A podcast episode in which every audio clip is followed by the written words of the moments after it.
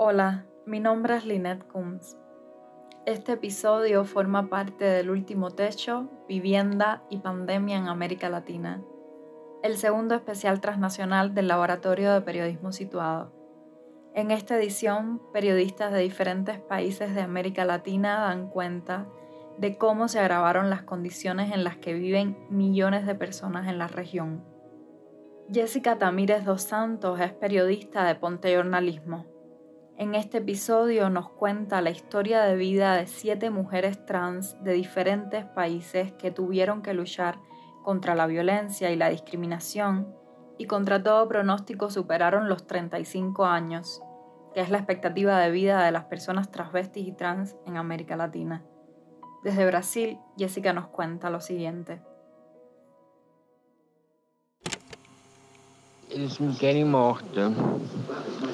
Mas eles esqueceram que eu sou uma semente. E uma semente renasce, sabe? Eu já renasci várias vezes. Entendeu? Eu sou igual aquele pássaro que renasce das cinzas e vou renascer dessa vez. Estas foram as últimas palavras de Anique Lima, mulher trans brasileira, na conversa que tivemos em março de 2021. Foram as últimas palavras dela à imprensa antes de morrer de câncer aos 66 anos. Durante mais de 30 anos, Anique cometeu um grande ato de subversão: viver. Clara, Francesca, Keila, Brisha, Colette, Gabriela, Anique. Todas elas têm em comum isso. Se vingaram do sistema ao passar dos 50 anos de idade, sendo mulheres trans latino-americanas. E são esses pequenos atos de subversão que contaremos a você. Meu nome é Jéssica Santos e começa agora Nossa Vingança é Ficarmos Velhas, um podcast de periodismo situado.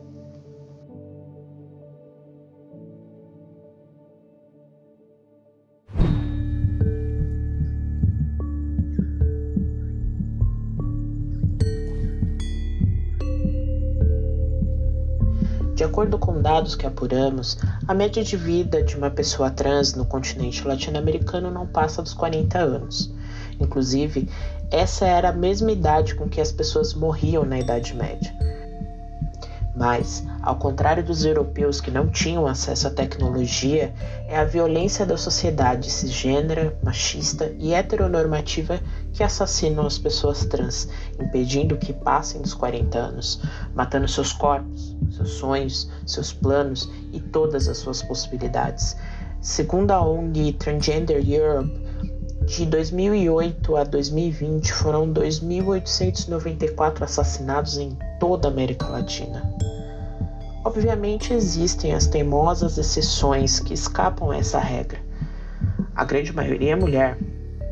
Elas cruzaram os 40, chegaram aos 50, 60 e ainda têm a audácia de mirar nos 100 anos, como pretende a brasileira Keila Simpson, de 55 anos, que preside a ANTRA, Associação Nacional de Travestis e Transsexuais do Brasil.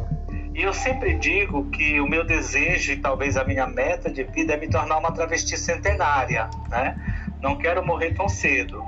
Mas eu sei que é um desafio diário, a cada dia agora, a cada ano que passa, a partir da idade que eu tenho, de estar sempre com essa meta em mente e fazendo todos os esforços para atingi-la. Diretamente do Uruguai, a bailarina e professora Colette Spinetti, de 55 anos, se sente histórica e reflete sobre o lugar que conquistou dentro do mundo trans enquanto mulher mais velha. Siento histórica. Soy dentro del mundo trans, pertenezco a la vejez trans, pertenezco a la tercera edad trans, pertenezco a, a les adultos mayores trans pero yo me siento bien, me siento joven, tengo mucha energía, trabajo mucho, eh, me ocupo de muchas cosas y eso me hace sentirme super bien. A vida de cada uma delas tem um script muito parecido. Se entenderam corpos trans muito cedo e foram expulsas de casa, afastadas do lar onde cresceram e da família que deveria amá-las e acolhê-las Durante conversa intermediada pela Rede Mutrans Guatemala, Rede Multicultural de Mulheres Trans da Guatemala, Prisha Zuinga, de 51 anos, fala como saiu de casa aos 18 por conta de divergências com a mãe, que queria vê-la casada com uma mulher. Eu sempre he alquilado porque donde, menos yo cuando tenía 18 años a mí me sacaron de mi casa. Desde esa fecha yo he trabajado. He trabajado, trabajado alquilado porque no, ya nunca más volví a regresar a casa. Bueno, en ese tiempo pues todavía, bueno, ya, yo al menos yo desde el, desde que tengo uso razón, siempre he manifestado mi orientación, pero mi mamá era la, la que no, no, no me aceptó nunca. Cuando mi papá la dejó, fue cuando ya, ya empezó como a quererme imponer que me tenía que casar con una mujer, que tenía que buscar que hacía, porque si no lo hacían, me sacaba de ir a casa. Y como yo le dije que no lo iba me sacó. Sua história, contada em espanhol, é a mesma da brasileira Anique Lima. Bem, quem me criou realmente foi meu tio e minha tia, né? Que eu fui para casa deles com meses de idade, que minha mãe operou na época, tal, não sei o que, um monte de coisa. Então eu tive para casa da minha tia e acabei ficando lá. Quando eu comecei com sete, oito anos, com o jeitinho de, de menina, de viadinho, meu tio foi me me botou para voltar para casa da minha mãe. Então eu não tinha intimidade nenhuma com minha mãe, com minhas irmãs, com ninguém. Na minha casa eu tinha intimidade. Então não tive lar como fosse lar. E com 12 anos foi quando eu fui expulsa de casa. Muitas, além de enfrentarem toda a transfobia da sociedade, conviveram com ditaduras, a epidemia de AIDS e a morte precoce de muitos companheiros e amigos. Pessoas cisgênero que tenham vivido tantos percalços seriam celebradas como heroínas. Para essas mulheres trans mais velhas, resta apenas a invisibilidade. Como a sociedade as impede de ter acesso à educação e trabalhos formais, essas mulheres acabam se tornando profissionais do sexo desde muito cedo. É preciso se sustentar, pagar um lugar para ficar e algo para comer. Assim vão abandonando futuros sonhados pelo caminho. A chilena Clara Andrade, de 66 anos, afirma que se arrepende de não ter estudado e se formado para ter um emprego formal, mesmo que para isso tivesse que se passar por gay. Fíjate como que me gustaba. Me gustaba, pero después me arrepentí porque yo dije yo debería haberle hecho caso a mi madre y haber, haber tenido un título, algo. Y no importa que hubiera sido eh, cola, pues, pero que hubiera tenido un cartón pues, para, poner, para tener otro trabajo, para no estar en el ambiente, para, porque terminé, terminé en el ambiente. Pues. A falta de acesso a empregos formais revela um outro problema. Pessoas trans têm dificuldade de financiar suas moradias próprias vivem em apartamentos e casas alugadas ou pensões. O Estado não se preocupa em incluí-las em suas políticas de habitação. Na verdade, não se inclui elas em quase nada. Do Uruguai, a ativista Colette fala sobre essas dificuldades no acesso à moradia em seu país e sobre a situação de pobreza das pessoas trans. É muito difícil a solução habitacional no Uruguai para todas as pessoas. Obviamente que isso se profundiza no mundo trans que la gran mayoría no tiene trabajo formal, el altísimo porcentaje, un altísimo porcentaje de personas trans de esa edad. Son personas que se desvincularon a edad temprana de la educación, por lo tanto no tienen formación, son personas que no invirtieron en su vida, no tuvieron la oportunidad de hacerlo. Y por lo tanto hoy son personas que están en situación de pobreza, pero además con muchísimos problemas de salud derivados de la automedicación de hormonas, de las inyecciones de siliconas y de una vida de trabajo sexual a la intemperie, con frío, con calor, con lluvia, eh, por lo cual la, la situación es muy triste, digamos, y dolorosa.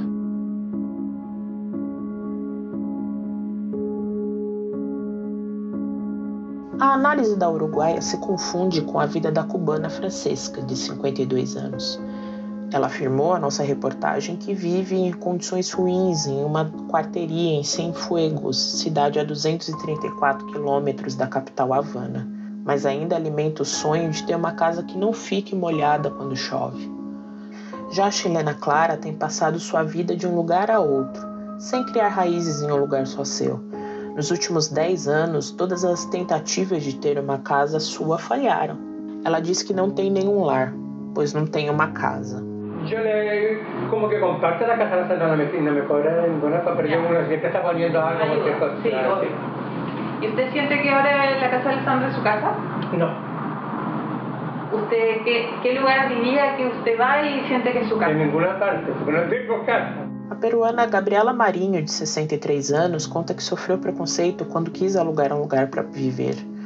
Já ouviu mais de uma vez que a negativa é porque elas, as pessoas trans, fazem festa, ficam bêbadas e trazem homens para dentro de casa. No podemos ni siquiera contar un alquiler por los mismos propietarios que por prejuicios, ¿no? Y a veces he preguntado, digo, señoras, ¿pero por qué? Ay, no, porque ustedes hacen fiesta, que borrachera, que esto, me El estereotipo ahí, claro. Exacto, ¿no? O sea, no, y, o sea, y mi familia, mis hijos, mis sobrinos que van así, ¿no? Mm. Ponen, ¿no? Barreras. Entonces, es por eso que muchas chicas en la actualidad, mira, hay chicas que vienen de migrantes de regiones, están asignadas en, en Lima en cuatro, una, dos, tres, cuatro, ahí.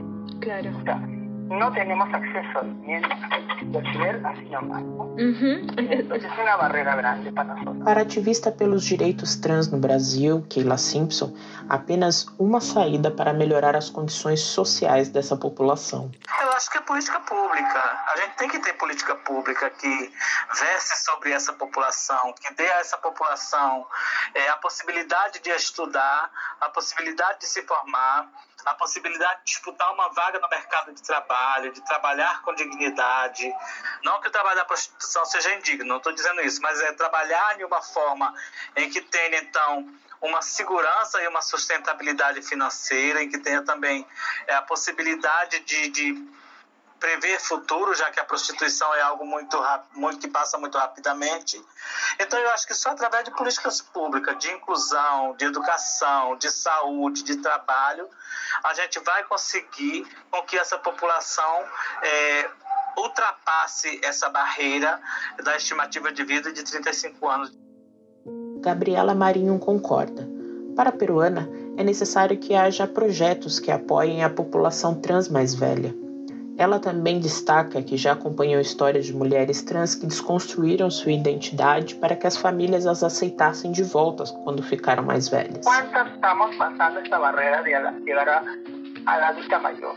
Y ahora, al llegar a la adulta mayor, no hay tampoco ningún proyecto social que nos apoye, ¿no? Ahora, cuando yo he visto en el transcurso de la vida, a mí, yo le digo promoción, a mi entorno de edad, a las chicas trans, varias han tenido que destruir su identidad para que la familia le pueda brindar apoyo. Mesmo sendo um país com uma das legislações mais avançadas com relação a pessoas trans, Colette aponta que ainda há coisas a mudar no Uruguai, sobretudo em termos de cultura. Lo primero que hay que cambiar es lo cultural. Uruguay tiene un marco legal de avanzada, pero muchas veces queda en el marco legal. Entonces lo primero que cambiaría sería lo cultural. El respeto a la otredad, el respeto a las identidades trans. Y a partir de ahí yo creo que cambiaría los lugares de decisión política, donde puedan participar activamente personas trans. Y eso cambiaría todo el resto.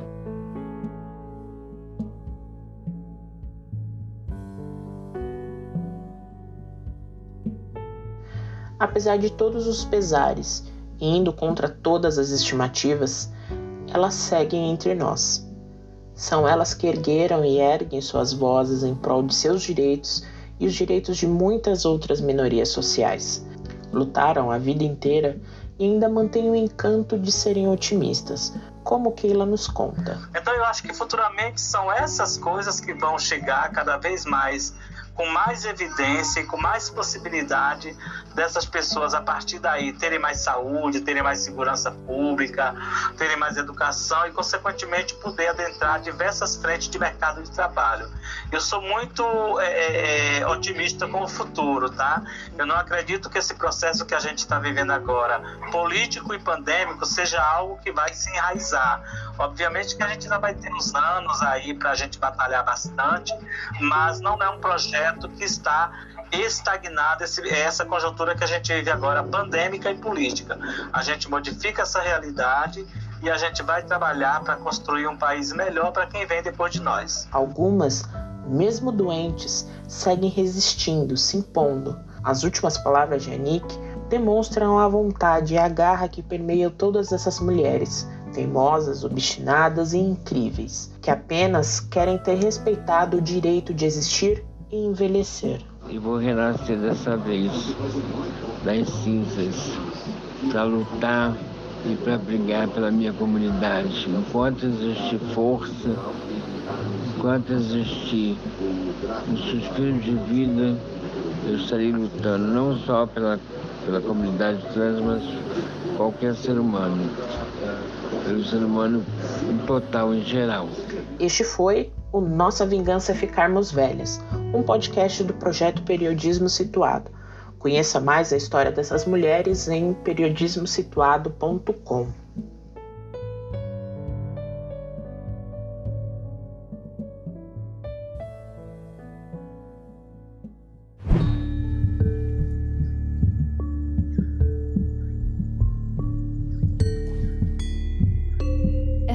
podcast forma parte del especial El último techo, vivienda y pandemia en América Latina, un proyecto del programa de formación Laboratorio de Periodismo Situado. Para más información puede visitar nuestro sitio web www.periodismosituado.com. El guion y la investigación estuvieron a cargo de Hugo Cárdenas López, Darcy Borrero Batista, Andrea Vega, Jessica Tamírez dos Santos, Mariela Castañón y Lynette Combs. Mateo Corrá hizo la edición de sonido. Sebastián Ortega, Laureano Barrera, Tomás Pérez Bizón y Camilo Yenut estuvieron a cargo de la producción general.